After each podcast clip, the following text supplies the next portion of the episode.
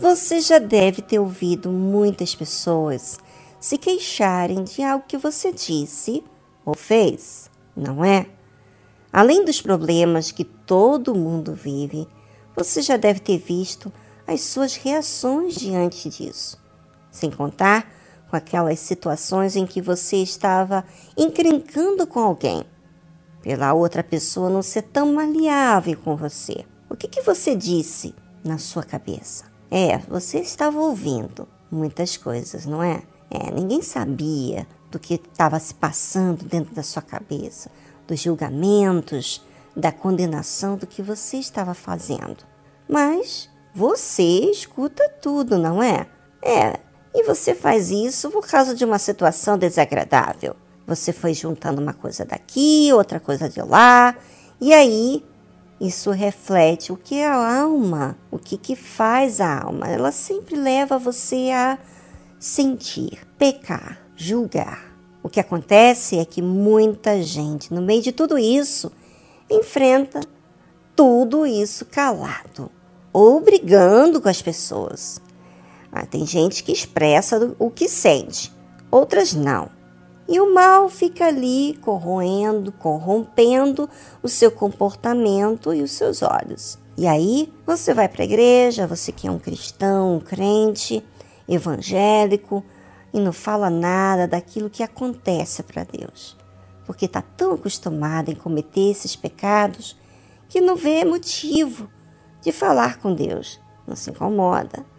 É aí que a fé emotiva sempre entra em ação para atrapalhar ainda mais o que a fé racional faz.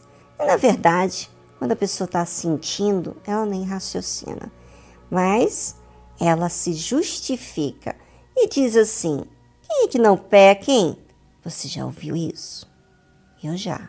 Ou a pessoa não se apercebe do pecado que ela cometeu. Às vezes, o pecado nem a incomoda. É como se fosse o seu direito. É, direito de responder, de julgar, de brigar, de fazer o que você acha que tem que ser feito, você acha que é seu direito. Porém, aí depois você vai lá na igreja, você ora, lê a Bíblia, busca a Deus, louva. Lá está você dizendo palavras que são mais religiosas do que a sua realidade. Aquelas palavras que não são pensadas são ditas por serem decoradas ou aprendidas. Faz tudo ali de forma religiosa, sem verdade, sem proximidade de Deus. Aí você acha que vai resultar o quê? Você faz algo sem vontade. Você vai ser sincero? Não. Você vai se cansar de fazer aquilo que não é verdadeiro. Imagina, você engana, engana, mente, mente, ilude, ilude. O que você vai alcançar com Deus? Nada.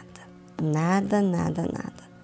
Você vai chegar um momento, vai ficar todo desanimado de ir na igreja, de ouvir a palavra de Deus, de buscar a Deus e tudo por quê? porque você fez.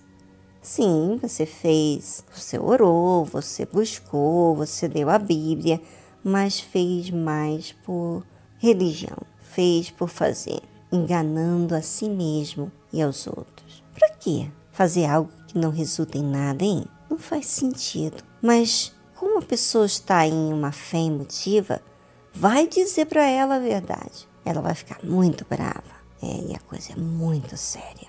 Eu tenho uma imensa preocupação com a sua alma ouvinte. Você pode dizer um monte de elogios, mas isso não resolve se você não atentar para quem você tem sido. Pense, por favor, medite sobre tudo que você tem sido. É, tanto que você tem sido, do que você tem falado para Deus. Como que você tem feito as coisas na igreja, as coisas espirituais? Quem disse que pode ficar sem vigiar a sua alma? É, não se deu conta dos perigos que a alma vive. E vamos ser sinceros uns com os outros. Todo mundo peca, de um jeito ou do outro. Mas como você lida com seus erros?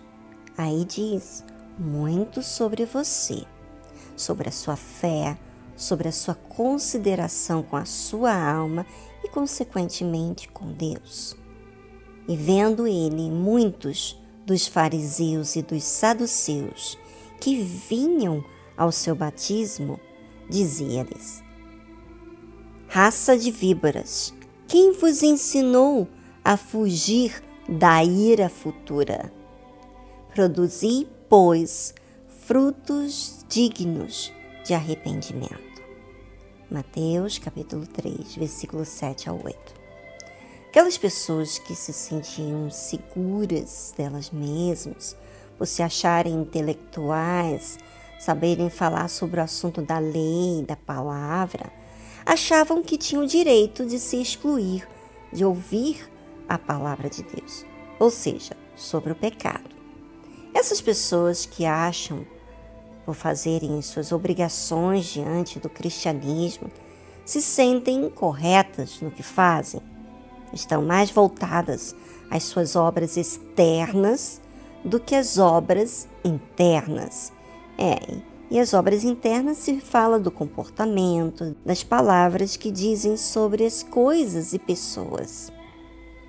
Enquanto você ouvinte não entender o erro que vem cometendo, Enquanto você insistir em achar que o que você sente é o certo, você vai sempre considerar o pecado como algo justo, entre aspas.